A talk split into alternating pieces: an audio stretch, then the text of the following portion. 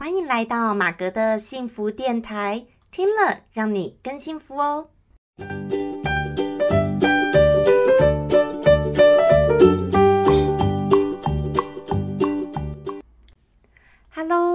大家好，我是陪你追梦的好妈吉。同时，也是节目主持人 Margaret 马格。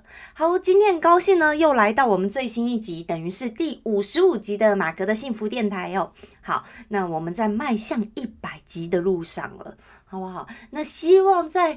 一百集以前呢，嗯，或许我们能够有一些新的突破或改变。好，那我再慢慢想，好不好？那如果大家有什么样的想法呢，也可以那个呃跟我说哈，email 跟我说或留言跟我说都是可以的。好，或是你想要做一些怎么样的改变啦，或内容上面啦等等都是可以的。好，那今天呢来到的是我们的影剧心情故事。好，那主要呢，我要进入我们主题以前，还是跟大家说一下，如果你是第一次收听我们节目的人呢，我们主要是透过分享生活心情故事、影剧、电影、老子、道德经等等不一样的心情故事，希望借由这些心情故事呢，能够帮助你探索到你自己内心的幸福哦。好。那今天的影剧心情故事呢？顾名思义，就是又来到嗯，最近有什么好电影或是好影集吗？那这些电影影集又能够带给我们怎么样的心情故事呢？其实今天要分享的就是最近很夯的《鱿鱼游戏》，好吧，Squid Game。好，那我相信呢，这个在 Netflix 上面非常夯的，最近超夯的一个影剧呢，很多人应该都有看过，但应该也有些人还没看。好，那我是有看过了。那可是说真的，虽然今天我们要来讲哦，鱿鱼游戏，而且今天呢会是比较适合已经就是你已经看过的人，你再来听这这则 podcast 呢，可能会比较有感觉。好，那如果还没看过的人呢，你姑且可以听听看。如果你不怕暴雷的话，OK。那你如果怕暴雷，你准备有要去看的，OK。那你就还是先不要听好了，你先去看过以后再来听我们今天这则节目哦。好，那今天呢要讲的这个鱿鱼游戏啊，嗯，虽然它很红，好，我还是要讲一下。其实我个人啊，哎，其实并没有那么的喜欢。好，哇，那你们会不会觉得很奇怪啊？那你不喜欢嘛？跟你不喜欢，那你还讲？那我觉得哈，不喜欢是一回事，我不喜欢有我不喜欢的理由啊，对不对？哈，可是我不喜欢也还是会有我对他的看法跟想法啊，哈，所以今天呢，我是想跟大家来分享说。我们从看这个游游戏可以得到的人生三大启示。好，那三个启示呢？那首先呢，我觉得鱿鱼游戏它本身是一个，呃，除了也许因为它是有仿照日本的一个剧本哈，所以它很多人也会说，诶，它会像日本的一些故事啊、剧情啊等等啊。那本来它就是，而且其实你说这种去玩游戏啊、拼生死的主题哦，其实它并不是一个真的这么新颖的主题。很多的电影或者是呃很多其他国家的影集早就都已经演过类似的。好，那这次这个这么红呢？可以说，嗯，因为韩国人说真的，现在也真的蛮厉害的。他们在电影啦，然后呃影剧啊，现在还有音乐上面，现在真的是很厉害哦。好，那呃这一个呢，其实我个人没有那么喜欢，是我觉得他真的就是把人性的欲望哦，真的是刻画的。淋漓尽致，可能呢，我会觉得我不欣赏这样的人吧。好，应该是这样讲，不是，我不是就影剧的效果来讲，而是说我并不欣赏这些人会去做这样的事情。所以本身会去参加这个游戏，还有本身你的主导者幕后办这场游戏的人，我通通都不喜欢，都不欣赏。所以这就是我最不喜欢这一出剧的一个点。那当然，今天也不是要来讲说啊，那我多讨厌多讨厌，也没有到这样啦。我都是用一个平常心在看影剧的感觉。好，好，那学到的，来到我们今天，我说我要讲说，从这一个影集，好，这个鱿鱼游戏得到人生哪三个启示呢？第一个就是，无论呐，你一手好牌还是烂牌，不是决定你成功的关键。好，我们常常说啊，有的人，你看你。你人生一开始，哦，很多人都说赢在起跑点，好，那呃，很多说，呃，赢在起跑点，或你本身的条件好，不管你是家里好，或者是呃你后来受的教育好，你书念的好等等，你可能本来有一手好牌的人，也可能最后结局打得很烂。你本来一手烂牌的人，也不见得你最后就打不好，好，也可能会打得很好，对不对？这并不是影响你决定成功的最关键的。好，那我们来看《鱿鱼游戏》，就可以知道了。里面那个男主角，他的好朋友，从小到大的一个玩伴同学哦，他叫上佑嘛，对不对？那一个男的呢？哎，你看他多优秀啊！他妈妈呢，在那个呃市场做生意，然后碰到别人都还在夸自己儿子，说啊，人家还说啊，你儿子哪个学校毕业了，这么优秀啊？哦，名校毕业，怎样怎样，高材生等等等等。可见上佑他就是一个从小，你看他在男主角眼中也是成绩很好，什么都很优秀的一个人。当他在这个游戏场上看到他来参加这游游戏，他真的也是。非常非常的压抑。你看他为什么要去参加？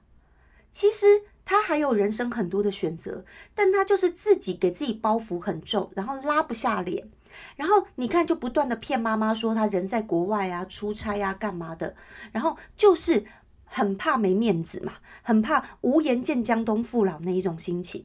可是人都会有失败的时候或失意的时候，但是以他的聪明才智，说真的，他在这个鱿鱼游戏里面，他真的破关的时候，他的脑筋真的很聪明，很多地方他都是展现他聪明才智。他这么聪明的一个人，你为什么无法说你在那个再重新开始？你就算人生之前有怎么样的一个挫折，好了，你再去找一份工作，就算比你以前薪水低。那至少先能够过日子嘛，对不对？你先不要去嫌弃嘛。很多人呢，后来就是找不到工作的这种越多包袱或程度越好的人，找不到工作都是因为你一直要跟你以前得到的比较，然后可能以前你到一个很 high 嗯很 high level 这样子。尤其呢，很多嗯电子业的人，那电子业其实啊，电子业是很好，对不对？薪水很好，可是电子业中年失业的情形也是很多的，因为呢，这个肝就没有年轻的工程师新鲜了，你知道吗？所以四十几岁的，尤其做到越高阶的那个主管呢，他们其实在工作上的稳定性，它是越危险的。好，那如果是比较台湾的公司呢，呃，稳定一点的还好。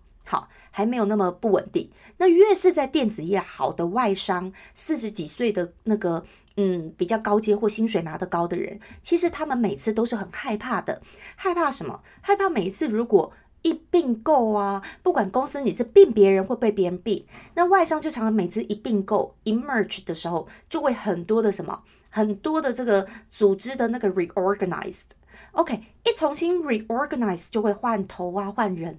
所以就会很怕自己被 lay off 掉啊，好，所以其实越高薪水的怎么样的，都是有时候你可能中年失业这个危机是越可能的。然后其实这是每个人都可能碰到的。我刚刚只是举一个例子，那我也有知道有些人他如果中年这样失业以后呢，有的人他还是可以爬起来，好，可是有的人呢他就没有办法爬起来了，然后呢他就没有办法再出去呃找其他的呃工作。那如果说他今天真的钱够了，之前钱够都有守住，啊，他也不用再特别养家或干嘛，那当然，那其实他够了，好，他也不见得会很有什么压力。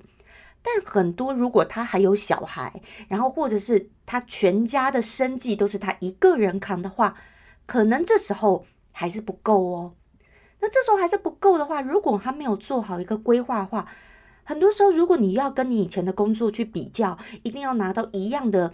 薪资怎样怎样，其实这就不是那么容易的事，这就很看运气嘛。你不见得这时候再去找其他的工作，你又会像你以前那么高的薪水啊，对不对？因为你以前已经做到很好了，那不见得你现在四十几岁，你可以再去找到这样的一个工作。有时候也是要有那样的缺，你知道吗？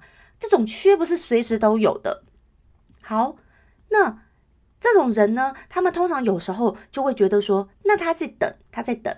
好，那他也有一点老本，他可以再等。好，那也 OK。如果他觉得还老本还够的话，可是有的时候等，如果过久了，他还不想办法突破的话，那就会最后就会，你知道吗？就一直在家蹲着。哦，很多人就属于一直在家，最后就一直在家蹲着，或者是他就变成，最后就会变成说，他可能就在家蹲着啦，然后不管，可能就开始天天就是炒股票啦。好，很多人你知道吗？开始失业以后，就天天在炒股票。好，那炒股票呢？你说有没有赚呢？当然会有赚啊，可是也会有很多赔的时候啊。好，最后 overall 加总起来，到底是赚还赔呢？那就看每个人喽，我就不予置评。好，那这个就真的看每个人的运气了。好，那所以呢，我要讲就是说，其实那个上佑他还年轻，他都还有很多的机会。好，所以而且在影剧里面，他也没有说要特别养家干嘛的，就只有他妈妈，他妈妈工作都还做得很好嘞，对不对？好，所以呢，他根本还没结婚呢。本来是那个朋友，他妈妈的朋友还说，哎，要不要介绍介绍人给他，怎样怎样，对不对？所以呢，他根本还单身，大好的前程。哦，那我觉得，当然，他去参加鱿鱼游戏之前，他就竟然想要去自杀了。我就觉得哇，真的很不应该。他真的就是一个一手好牌的人，为什么他要把自己走到这个田地？他就是自己拉不下脸嘛，对不对？你就是自己跌倒了，你怕你承受不起那个挫折，你就想要逃避，或者结果你就去参加鱿鱼游戏，你想要赌一把。因为他去参加鱿鱼游戏之前，他真的想要去自杀，我真的觉得也是很夸张。好，所以呢，好，就是因为我觉得这就是一手好牌的人，你为什么要把自己的人生过成这样子？即使他跌倒了，即使跌倒了，我知道他跌倒了，当然以他的程度来说，他跌倒他会觉得很没有面子，很痛苦，无颜见江东父老。但是我们不要无颜见江东父老就去学项羽，好不好？好不好？这么优秀的人，我觉得项羽这么自杀真的是太可惜了。人千万不要自杀，尤其你还有大好的前程，你还年轻，你不是没有机会东山再起，为什么要去自杀？好，真的，我觉得人大家都不要觉得随时太有一种心态，就觉得哇自己多老了，自己来不及了，你知道吗？肯德基爷爷不七十几岁才创立肯德基，对不对？所以很多很多的例子我们都知道，所以。其实之前有一个时区的影片，我相信很多人都有看过，就讲 time zone。每一个人有自己的时区，有自己的人生的一个阶段，对不对？就像，哎，那个奥巴马很年轻就当美国总统了，那他也很年轻就退休了。人家川普呢，哎，更老的时候才当上美国总统啊，对不对？啊，每一个人就不一样嘛。那谁好谁坏？没有谁好谁坏。那我觉得就是每一个人你必须要去经历的一个过程。还有大家要去学习的事情，所以我觉得大家真的不要太把自己的人生设限住了。好，有时候往往设限住都是我们自己。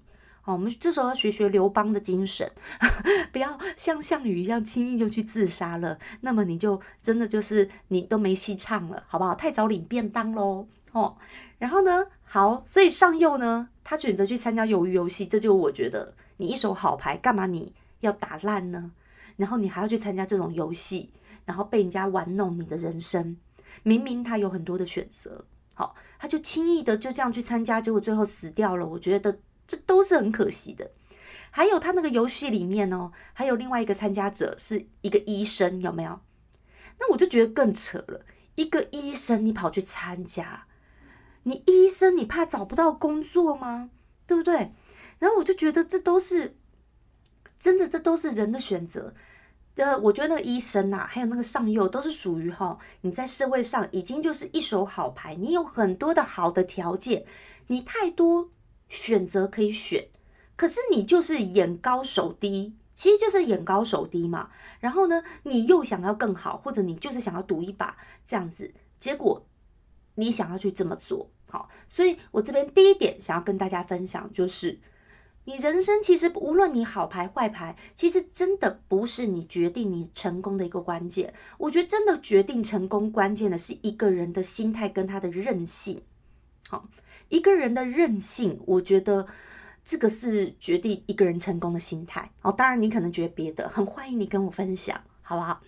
那我觉得韧性这一点呢，就是嗯，可能就是一个不怕挫折的一个心吧，或者是不要。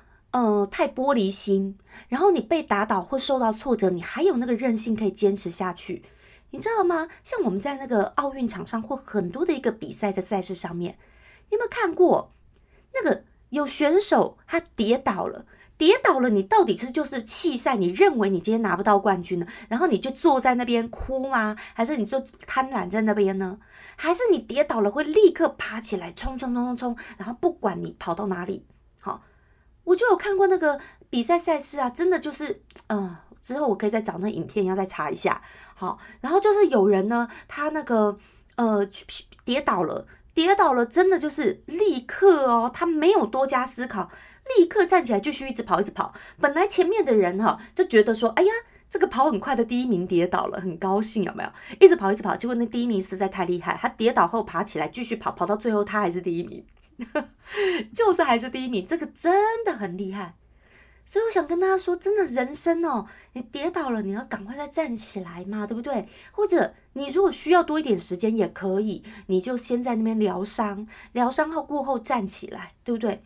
但是你不要因此而弃赛了，或者因此而自杀了，真的就是太可惜了。OK，好，这个是我要分享的第一点。好，那来看一下呢，我们的第二点呢，第二个启示呢，我觉得就是贪心求速成是驱使人走向噩梦的一个原因。哦，贪心求速成这件事情呢，我觉得这也是蛮多人都会想的。好，因为我们在做很多事情的时候，大家真的都会想要，就是能不能快一点啊？快一点就达到自己想要的成果啦，快一点，很多人都想要快一点嘛。可是我觉得这个就很像说，你知道吗？有时候太快获得很多好处的话，不见得一定是好的耶。像好莱坞很多那些童星啊，哎，你说像那个林赛罗韩呢，以前超红的哦，然后很多那小童星呢，当年都超红的，可是长大以后呢，后来呢，就因为太早得志，你知道吗？太早赚太多钱，然后反而就会不太懂得珍惜，或者也不太懂得说怎么运用，然后就反而是后来呢，他不见得会这么的好，哦，会走得这么顺遂。然后呢，你晚反而哦，有时候你知道得来不易的一个成果，反而会让人非常的珍惜。你知道，就像很多那个金钟奖啊、金马奖啊，好，那很多人呢一直都那个呃，一直得不到，得不到，好，然后呢到了很晚哎才得到，好，那这样子呢，他之前就一定会一直努力嘛，对不对？好，一定会一直努力啊，因为他还没得到。好，那当然呢，你如果过度只一直为了这个奖啊，一直没得到，郁郁寡欢也不好啦。哈，不用把它看得那么重，可是你可以把它看成一个目标。好，那可是如果有的人他很早他就都得到了，你说一个演员，他要是三十岁以前，他这些奖他全部得到了，哇，他后来的这个目标会少了耶。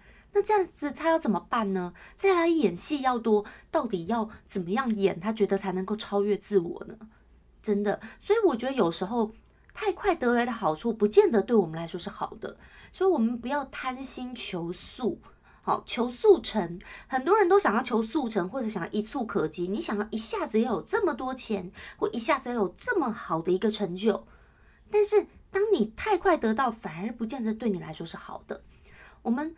你知道吗？老子《道德经》有说到，我今天又讲点《道德经》好了。气者不立，跨者不行。这个呢是出自老子《道德经》第二十四章的。好，那他就讲说，气者不立，跨者不行，就讲说你垫着脚啊，你是站不稳的。那你跨大步伐呢，也是走不远的。好，真的，很多时候就是你想要走的长远，很多时候是你想要长久的话，真的是没有办法一蹴可及，或者你要贪心求快的。所以我们不要什么事情都想要贪心求速成。我觉得像是这个男主角啊，你看，你想要求速成，然后呢，你就是因为这样贪心嘛，你才会被这个那个有钱人的老人家所引诱，而且甚至哦，你一开始你会愿意接受说，哦，你被受一点皮肉痛打一打，你就好像很有钱赚，很快可以赚快钱，那。你愿意？要是你，大家有扪心自问过，要是你愿意这样子被人家打打打，然后这样子赚这种钱吗？这我觉得这种钱就有点像你去卖器官一样，对，就是你把这些自己身体的健康这部分卖出去。但是我真的觉得人呐，我们如果能够身体健康，真的这是一个就是最大的一个资本。好，哎，要身体健康不容易耶，大家不要觉得很容易，这不容易。随着你年纪一年一年哈，就越来越难，好，这是真的。那即使呢，有的人很年轻，他也不见得身体是健康的，好，所以我觉得身体健康这件事情就不容易。你用身体健康，其实就要很珍惜。你为什么要去残害你的身体，或者甚至去去卖你的命？好，那很多时候你想要贪心求速成，你好像不珍惜你的身体健康，你不珍惜你的身体。那很多事情可能也不会，你知道吗？那么你你就会到时候被人家欺负了，你也会人家也会认为理所当然，因为你一开始你就不珍惜你自己嘛，对。所以我觉得大家要多爱惜一下自己，爱惜自己的身体健康，爱惜自己的很多的呃从头到脚，还有包括你自己心里，你要先多爱护一下自己，别人才会爱护你，才会尊重你，他也欺负不到你，伤害不到你，哦。好，那所以呢，这个是就是我觉得你就贪心求速成，不然那个老人家即使第二次他们出来了，对不对？出来了，为什么他们已经知道游戏是这样卖命的了，还愿意再回去呢？对不对？那老人家在引诱他，还说什么在外面的生活才像地狱，不知道干嘛哦，我就觉得天哪，你竟然会。扭曲，扭曲，这个思想扭曲成这样，认为这样子我们正常生活像地狱，你去玩游戏才叫赌一把，才叫做好像才是活着。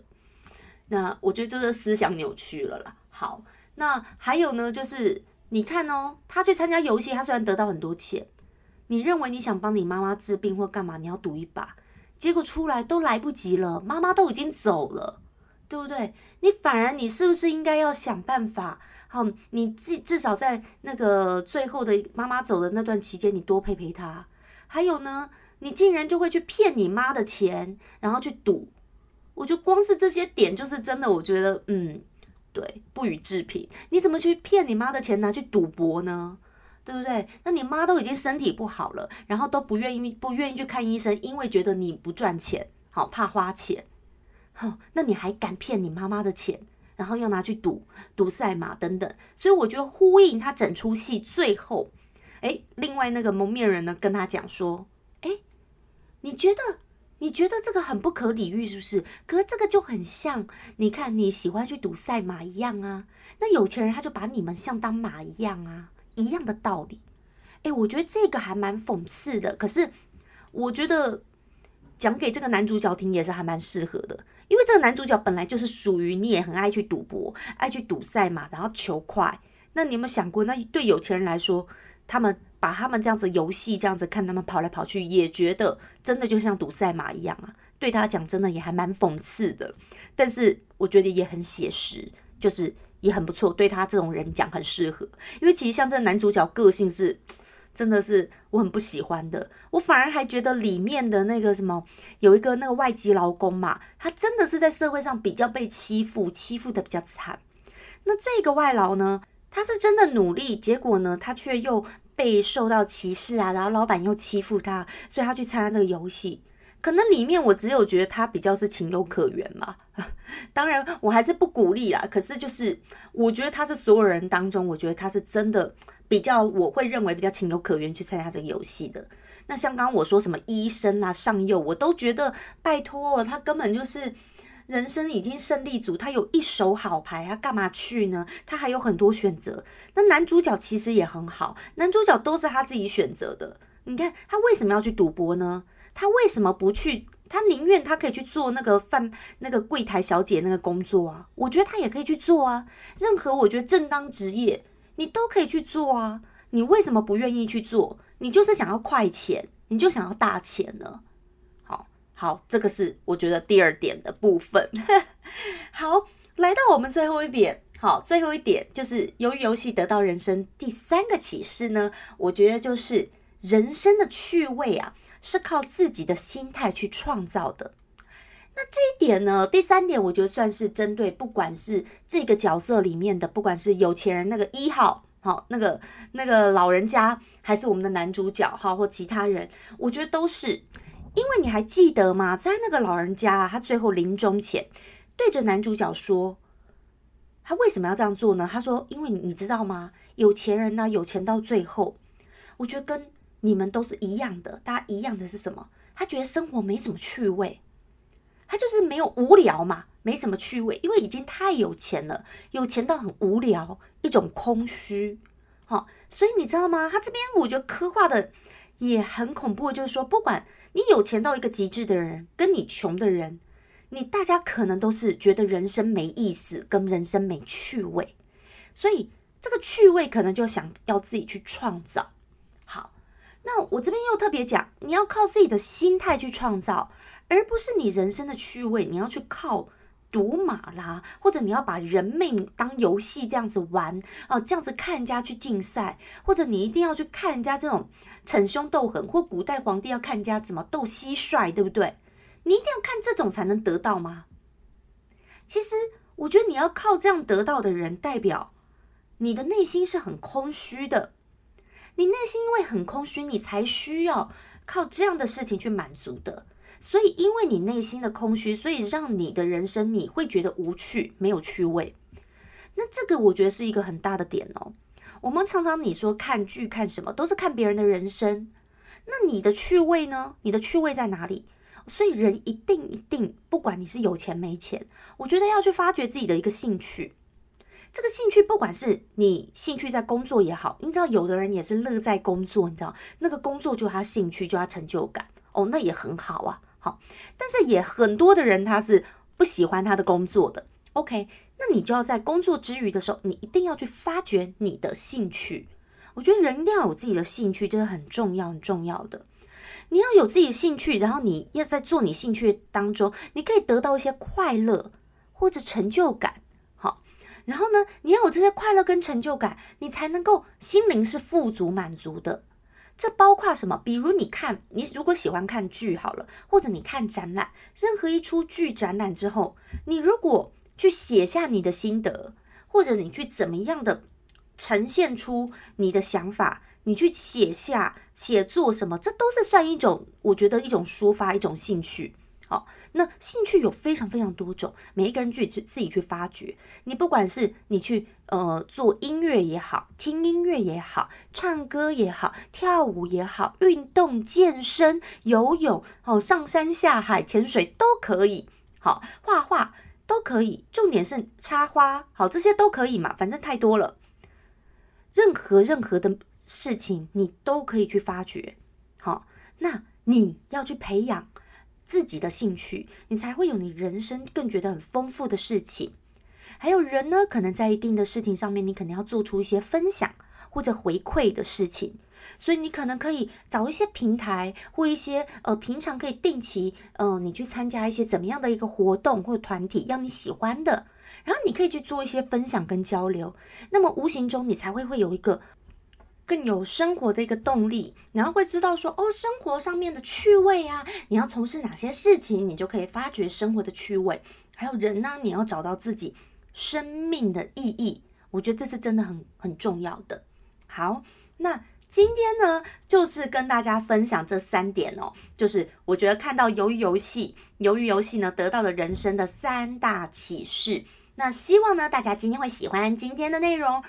若是你喜欢的话呢，别忘记帮我把这则 podcast 分享出去。那如果你如果你有怎样的一个想法，或者你对这一出鱿鱼游戏呢有怎么样其他的心得想法，都很欢迎，你可以投稿过来给我，或者留言给我喽。那也欢迎大家可以在 Apple Podcast 上面可以留言。那呃，你们如果对于我其他的文章内容有兴趣的话呢，或我的生活有兴趣的话呢，可以去追踪我的 Instagram，还有 FB 粉砖，还有我也有 YouTube 的频道哦。那所有这些资讯呢，我都会放在资讯栏里面。OK，好，祝福大家呢，每天都能够过得很幸福、很开心。